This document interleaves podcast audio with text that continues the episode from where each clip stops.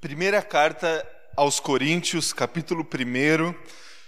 Eu leio a partir do verso 10 até o verso de número 17.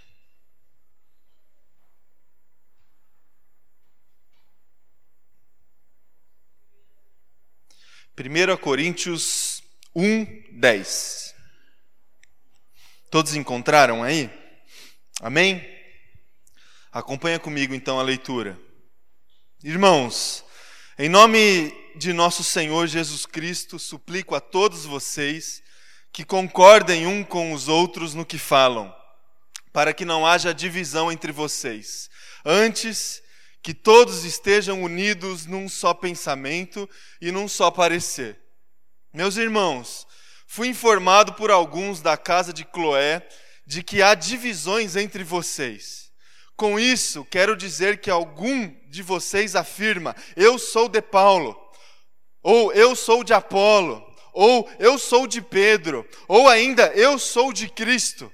Acaso Cristo está dividido? Foi Paulo crucificado em favor de vocês? Foram vocês batizados em nome de Paulo? Dou graças a Deus por não ter batizado nenhum de vocês, exceto Crispo e Gaio, de modo que ninguém pode dizer que foi batizado em meu nome. Batizei também os da casa de Estéfanas. Além desses, não me lembro se batizei alguém mais.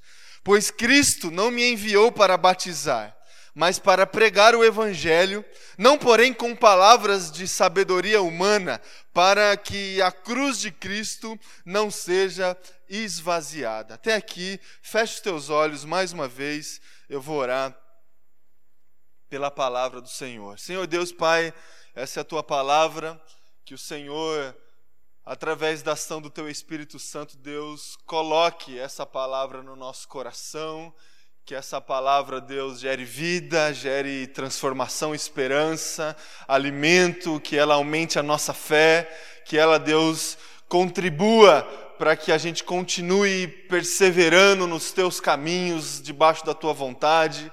Que seja assim, Deus, que a iluminação da tua palavra alcance os nossos corações ah, agora, Deus, em nome de Jesus.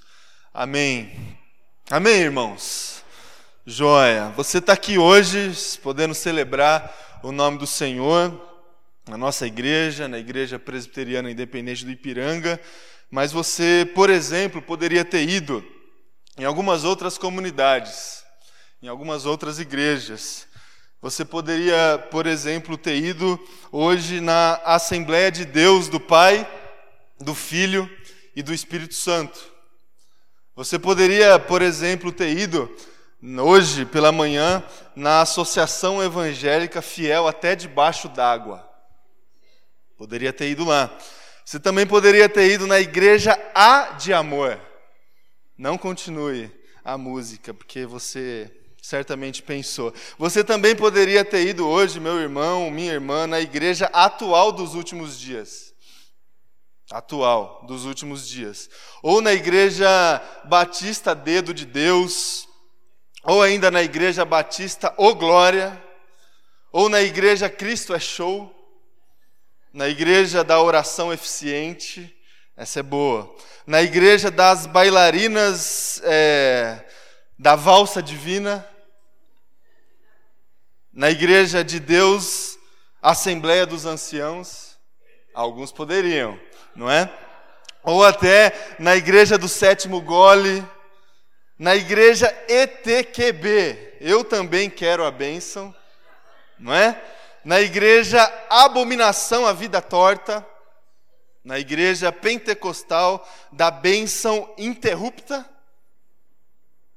na igreja infantil Fofuras do Amanhã, na igreja pentecostal Jesus vem e você fica, na igreja é, evangélica Jesus é lindo e cheiroso, na igreja mundial, na igreja internacional, na igreja mundial, internacional, universal, plenitude, na igreja presbiteriana do bairro, na igreja metodista do bairro, na igreja luterana, na igreja anglicana, na igreja católica romana. Você poderia ter ido em todas essas igrejas essa manhã. É, Para que facilitar, né, irmãos? Se a gente pode complicar. Para que facilitar? Se a gente pode complicar. Nós colocamos no nosso coração que a gente conversaria nesse mês de julho sobre comunidade simples, igreja simples. E se tem alguma coisa que a gente, nós, adultos, pessoas grandes, se tem alguma coisa que a gente gosta de fazer é complicar as coisas, não é? Nós somos é, adultos e a tendência que há no nosso coração é buscar, né, absorver no nosso dia a dia pelo menos três características. Né? Nós somos adultos, em primeiro lugar, que é, pratica, né, desenvolve espírito de facção. Facciosos nós somos. Nós somos pessoas grandes e adultos que é, absorve nas práticas e nas posturas é, o espírito partidário. Nós somos partidários e por vezes também nós somos adultos é, proselitistas, facciosos, partidários e proselitistas. Não sei se você já utilizou ou já ouviu a seguinte frase: a gente pode conversar e discutir sobre todas as coisas, menos futebol, política e religião. A gente pode conversar sobre tudo, menos futebol, política e religião. Tem alguma coisa mais facciosa do que a paixão do futebol? Tem ou não? Espírito de facção. Nada contra torcer, meu irmão, minha irmã. Eu torço muito. Você me acompanha no Facebook, sabe disso. E gosto de dar umas cornetadas às vezes. Mas paixão do futebol inspira facção. Os torcedores se organizam através de facções. É só a gente olhar nos noticiários e, e verificar os acontecimentos de, de brigas, de mortes que ocorrem no meio da paixão de futebol. A gente convive, por exemplo, no estado de São Paulo, com a realidade de que é, nos jogos dos times chamados grandes só pode ter uma torcida, por exemplo. Torcida única. Porque se colocar a outra torcida, dá briga, não, a, a, polícia não consegue controlar. Facção, espírito de facção. Quantas brigas acontecem por isso? Tem alguma coisa mais partidária do que uma discussão política, por exemplo?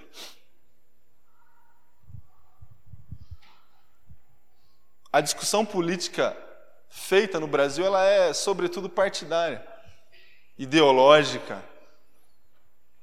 E muitos atritos e muitas brigas acontecem no meio dessas discussões, sobretudo na época em que nós estamos vivendo, na realidade política do Brasil nos últimos anos, de Parece que há alguns anos, pelo menos desde a última eleição presidencial, nós estamos sendo é, forçados a se colocar a partir de um extremo ideológico, a partir de um partido, é, uma ideologia partidária. Há casos, eu não sei se você é, tem convivido com isso, de quebras de relacionamentos dentro de famílias por discussões políticas, por posicionamentos políticos, partidarismo. E tem algo mais proselitista do que uma discussão religiosa?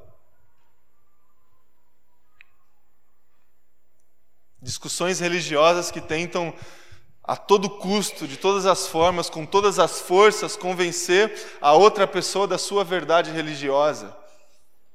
De todas as forças mesmo. Haja vista a quantidade de conflitos, guerras, é, terrorismos espalhados pelo mundo por é, posicionamentos religiosos tomados como verdade absoluta. Proselitismo. Nós assumimos, meus irmãos e minhas irmãs, essas características nas nossas ações e posturas.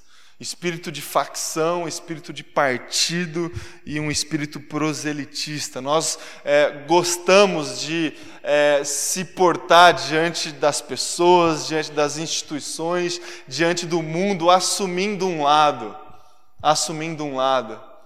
Nós definimos a identidade das pessoas, não é, por aquilo que elas de fato são, mas por, por esses rótulos que a gente cola nas testas de todas as pessoas.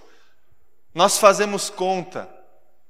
Eu conversei e trouxe para vocês alguns trechos do Pequeno Príncipe, na, dois domingos atrás. Tem um outro trecho que eu gostaria de trazer para o teu coração. É, desse livro. As pessoas grandes adoram números.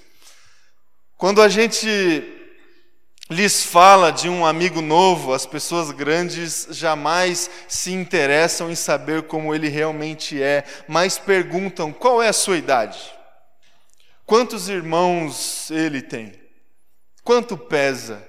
Quanto ganha o seu pai? Somente assim é que eles julgam conhecê-lo. Nós, meus irmãos e minhas irmãs, nós definimos as pessoas por aspectos secundários da vida. Porque somos partidários, facciosos e proselitistas. Há muita divisão no meio de nós. Muita divisão no meio de nós. Em todos os aspectos. E infelizmente, infelizmente, durante toda a história, mas parece que o nosso tempo sempre é pior do que os outros tempos, não é? Parece que nos nossos dias há muita divisão dentro da igreja de Jesus. Muita divisão. De todas as formas, de todos os aspectos.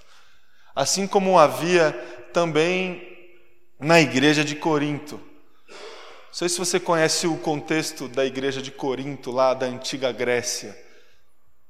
Essa igreja aqui que nós lemos um trecho da carta que Paulo escreveu a essa igreja.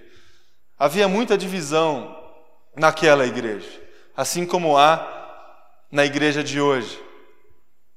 Ao ponto de as pessoas realmente se dividirem em rótulos personificados através de alguns líderes. Alguns diziam que eram de Paulo, o fundador da igreja. Eu sou de Paulo. Outros diziam que, era, que eram de Pedro, o grande apóstolo, aquele que esteve com Jesus em várias ocasiões. Eu sou de Pedro. Outros diziam que eram de Apolo, um orador eloquente, trazia em seu conteúdo, no conteúdo do seu discurso, muita sabedoria da filosofia grega, convencia muita gente através dos seus discursos. Outros ainda se diziam de Cristo, somente de Cristo. Há várias é, possibilidades de a gente tentar explicar essas divisões que aconteciam lá na igreja de Corinto, por posicionamento teológico, por partidarismo teológico, uma possibilidade de se explicar as divisões que existiam na igreja de Corinto, talvez. O apóstolo Paulo tinha um conteúdo específico nas suas mensagens. Pregava muito sobre a justificação pela fé, o conteúdo da graça. Muita gente poderia, é, muita gente pode ter sido atraída por esse discurso e por, esse, por essa face teológica do, do apóstolo Paulo. A sua abrangência missionária. Ele era da comunidade judaica, mas transpôs a comunidade judaica e começou a pregar o evangelho para todas as pessoas. O apóstolo Pedro, judeu, ortodoxo, muitas pessoas poderiam ter sido atraídas e atraídos para que se considerassem de Pedro por é, ter um, um, certo desejo de que o tradicionalismo judaico permanecesse ainda dentro da igreja os ortodoxos fundamentalistas da religião judaica? Pode ser. Sabedoria grega contida no discurso do Apolo pode ter atraído muita gente também. Uma explicação, partidarismo teológico. Outra explicação também muito válida é a questão do culto à personalidade. Nós temos essa tendência também de seguir pessoas, de estabelecer referências através de personalidades e a gente se dividir por isso. Culto à personalidade. Eu gosto mais do Paulo. O Paulo, para mim, é o cara e eu sou do Paulo. Eu gosto mais do Pedro. O Pedro teve lá com Jesus. Ele deu uma pisada na bola lá, mas depois voltou e no discurso dele lá no início da igreja converteu milhares de pessoas. Eu sou desse cara. Eu sou mais do Apolo, o cara mais contemporâneo, está falando o que eu estou entendendo aqui, na, na realidade nossa aqui da Grécia. Eu sou do Apolo. Cultura personalidade. Agora, todas essas hipóteses são válidas, mas a hipótese que o próprio apóstolo Paulo dá para a existência dessas divisões na igreja de Corinto é, é era né, a carnalidade dessa igreja. Capítulo 3, versículo 2, do mesmo, da mesma carta que nós lemos, você não precisa abrir, mas diz assim: De fato, vocês ainda não estão em condições, porque ainda são carnais, porque visto que há inveja e divisão entre vocês, carnalidade que gerava divisão no meio da comunidade. As outras hipóteses também elas são válidas. Mas uma a gente não pode descartar: pecado. Pecado, egoísmo, inveja, imaturidade. Imaturidade essa que impedia que Paulo escrevesse sobre coisas mais profundas do evangelho, porque essa igreja era rasa, rasa. Lá atrás, milhares, centenas de anos atrás. Hoje, meu irmão, minha irmã, eu não sei se mudou muita coisa no meio da igreja de Jesus Cristo. Lá haviam três facções, três partidos. Hoje, meu Deus, surge um por semana. Surge um Apolo por semana. Um, um, um discurso eloquente por semana. Uma igreja do poder de Deus por semana. É só você escolher. Há muita divisão no nosso meio. Por partidarismo teológico, certamente. Por cultura a personalidade, certamente. Certamente. Muita gente projeta o que deseja ser na figura do, de um líder carismático. Certamente. Agora, o que nós temos convicção é que essa divisão toda existe no meio da igreja de Jesus porque ainda há muita carnalidade no nosso meio. Muito pecado, muito egoísmo, muita falta de convicção e de discernimento a respeito da nossa identidade, da identidade do nosso Deus e da identidade da igreja de Jesus Cristo. Carnalidade. O desafio que eu proponho para nós, para nossa igreja, para o teu coração, é o caminho contrário. Conversaremos hoje sobre alinhamento sobre unidade. Tema esse presente quase que em todas as cartas do apóstolo Paulo: unidade da igreja, coesão da igreja. Tema esse presente nos discursos e na oração do próprio Jesus Cristo. João, capítulo 17, verso 20, os últimos momentos de Jesus Cristo. Jesus orou da seguinte forma: minha oração não é apenas por eles, os apóstolos, os discípulos, rogo também por aqueles que crerão em mim. Você sabia, meu irmão, minha irmã, que Jesus já orou por você um dia? Rogo também por aqueles que crerão em mim por meio da mensagem deles, para que todos sejam um, Pai, como tu estás em mim e eu em ti. Que eles também estejam em nós, para que o mundo creia que tu me enviaste. Dei-lhe a glória que me deste, para que eles sejam um, assim como nós somos um, eu neles e tu em mim. Que eles sejam levados à plena unidade, para que o mundo saiba que tu me enviaste e os amaste como igualmente me amaste. Oração de Jesus pela unidade da igreja. Oração de Jesus pela coesão dos seus, dos seus filhos, dos seus discípulos e dos seus seguidores. Oração de Jesus, quase que prevendo, quase que prevendo o que haveria de acontecer alguns anos depois. Algumas centenas de anos depois, Alguns milhares de anos depois, quase que prevendo, Jesus, na, no seu momento de devoção, últimos momentos de vida terrestre, ora pela unidade da igreja e condiciona, condiciona a aceitação da sua mensagem, da mensagem do reino de salvação a essa unidade. Quantas pessoas, meus irmãos e minhas irmãs, não recebem a mensagem de Jesus porque há divisão no meio da igreja? Quantas pessoas não absorvem a mensagem da graça, do reino de Deus, porque elas olham para a igreja de Jesus e identificam muita divisão?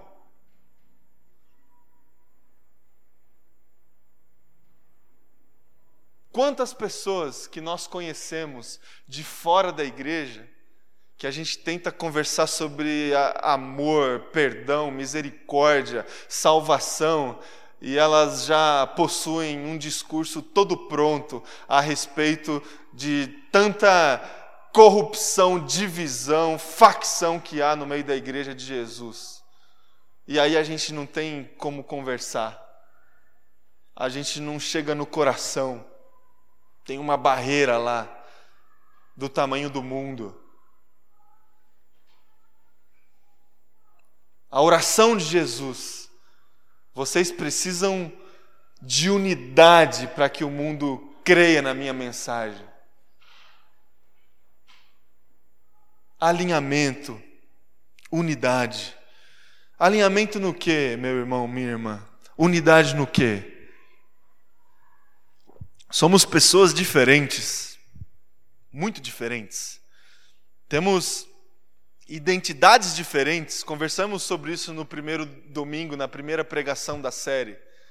Identidades diferentes, localização diferente dentro da comunidade, dentro do corpo, dons diferentes.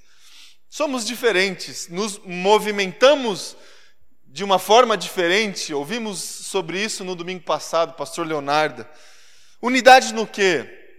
Alinhamento no quê? O apóstolo Paulo desafiou a igreja de Corinto em pelo menos dois aspectos de alinhamento e unidade que eu gostaria de compartilhar para encerrar aqui a nossa conversa. O primeiro aspecto, alinhamento no falar.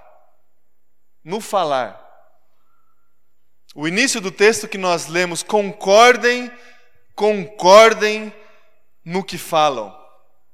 Concordem no que falam. Efésios capítulo 4, versículo 29. Nenhuma palavra torpe saia da boca de vocês, mas apenas o que for útil para edificação, conforme a necessidade, e para que conceda graça aos que o ouvem.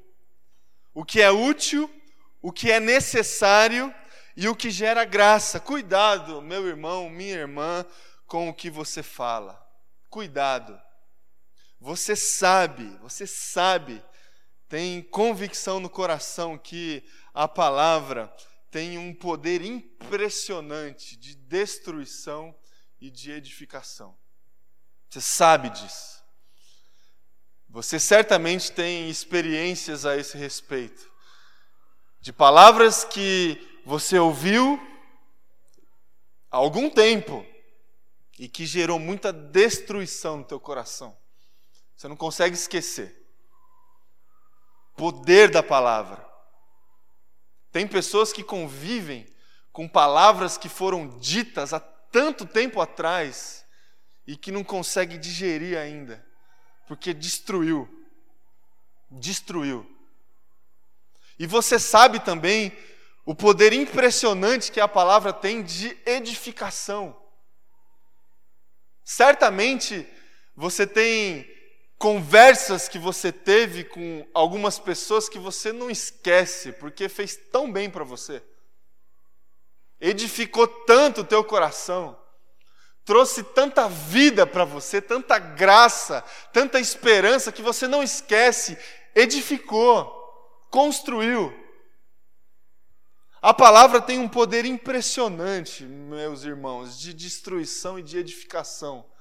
Tome muito cuidado, tome muito cuidado para falar. Fale de acordo com as orientações do próprio apóstolo Paulo, aquilo que é útil. Aquilo que é útil. Aquilo que gera graça, que gera. que, que, que faz parte é, é, do amor de Jesus, que transmite esperança, que transmite alegria, que pacifica, que gera, que gera união, que gera perdão, que gera reconciliação. Fale aquilo que é útil. Fale aquilo que é necessário. Tem tanta coisa que é dita que poderia, né, não ter sido dita. Né? Tem um provérbio chinês que diz assim: se você vai falar, é, se aquilo que você vai falar não é mais belo do que o silêncio, não fale. Não fale. A gente precisa utilizar as nossas palavras a partir da realidade da necessidade. Falar o que é necessário. Ter como o Tiago é, disse lá na sua carta, freio, sabe? Freio na boca, assim como as pessoas colocam no cavalo, sabe? Para o cavalo parar, eu não sei como chama, mas é parecido. Um discernimento assim que será que eu falo? Será que é necessário falar? Não é necessário? Porque uma palavra maldita que destrói gera divisão, favorece facção, favorece o partidarismo, tenta convencer as pessoas pela força. Uma palavra maldita gera isso. Em todos os lugares, inclusive no meio da igreja de Jesus. Cuidado, meu irmão, minha irmã, com as suas palavras. Verifique o tempo todo se aquilo que você tem falado, compartilhado, tem gerado divisão ou edificação no meio da igreja. E a gente precisa tomar cuidado para falar o que gera graça, o que transmite Jesus, o que transmite, é, igual pegando um gancho com a aula que nós tivemos hoje pela manhã, o que transmite a cosmovisão cristã da vida graça. Esse tem que ser o conteúdo da nossa mensagem. E em segundo lugar, para terminar, a gente precisa de alinhamento na nossa postura. O texto que nós lemos, o apóstolo Paulo desafia a igreja de Corinto num só pensamento e num só parecer. Filipenses, capítulo 2, Primeiro verso ao verso 3 diz assim: Se por estarmos em Cristo, nós temos alguma motivação, alguma exortação de amor, alguma comunhão no Espírito, alguma profunda afeição e compaixão completem a minha alegria, tendo o mesmo modo de pensar, o mesmo amor, um só Espírito e uma só atitude.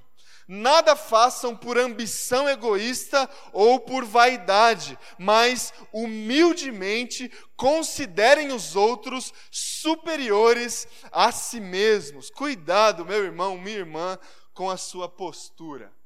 Cuidado.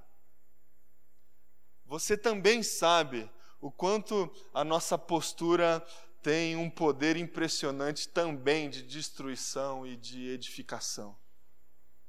Cuidado. A gente costuma a encher, encher a nossa boca para falar e para justificar as nossas posturas a partir daquilo que a gente acredita. E pouco a gente se preocupa diante das nossas posturas com aquilo que o outro acredita.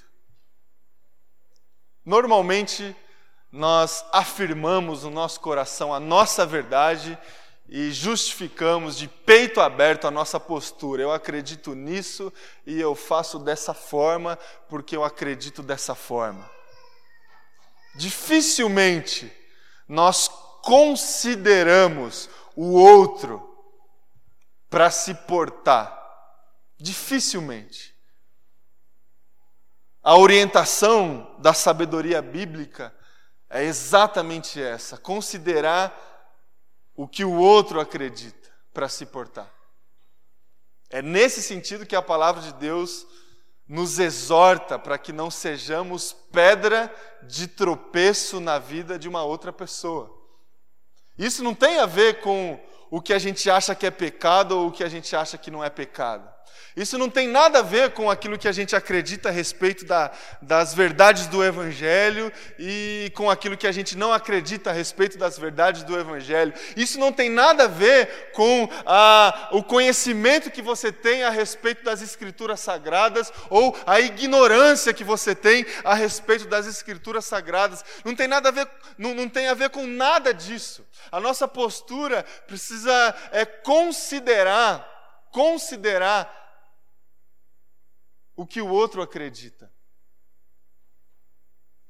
a limitação do outro, a fé do outro, a ingenuidade do outro, a ignorância do outro. Você pode acreditar e manter a sua crença e as suas convicções sem nenhum problema. Sem nenhum problema, mas cuidado, meu irmão, minha irmã, com a sua postura. Ela tem um poder impressionante de construir e de destruir. Impressionante. Quantas pessoas quantas pessoas se distanciaram de Jesus, do evangelho porque porque outras outras é,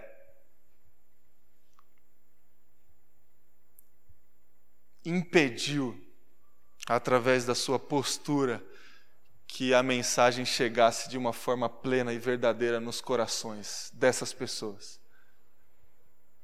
Quantas? Isso é muito sério, meu irmão, minha irmã, porque tem a ver com a propagação da mensagem de Jesus, tem a ver com salvação, tem a ver com salvação da, de vidas, da vida de uma outra pessoa.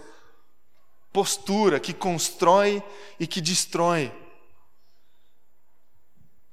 Tome cuidado, meu irmão, minha irmã, para se portar de uma forma é, de baixo, de acordo com o texto que nós lemos de Filipenses, com uma postura de compaixão, compaixão, amor, sem vaidade e com humildade. Se portar com compaixão, se colocar no lugar do outro, sentir a dor do outro. Amor, da mesma forma. Amar as pessoas como Cristo nos amou, não medindo consequência, não estabelecendo é, réguas de justiça humana para amar uma pessoa com o amor de Jesus.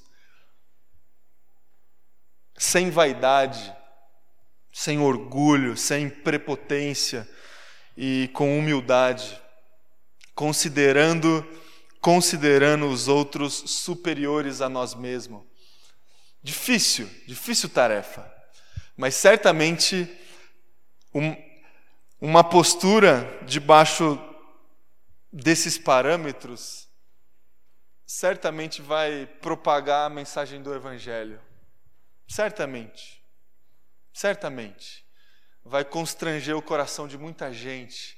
E muita gente vai olhar para posturas de compaixão, de amor, de, de, de humildade e vai olhar Jesus.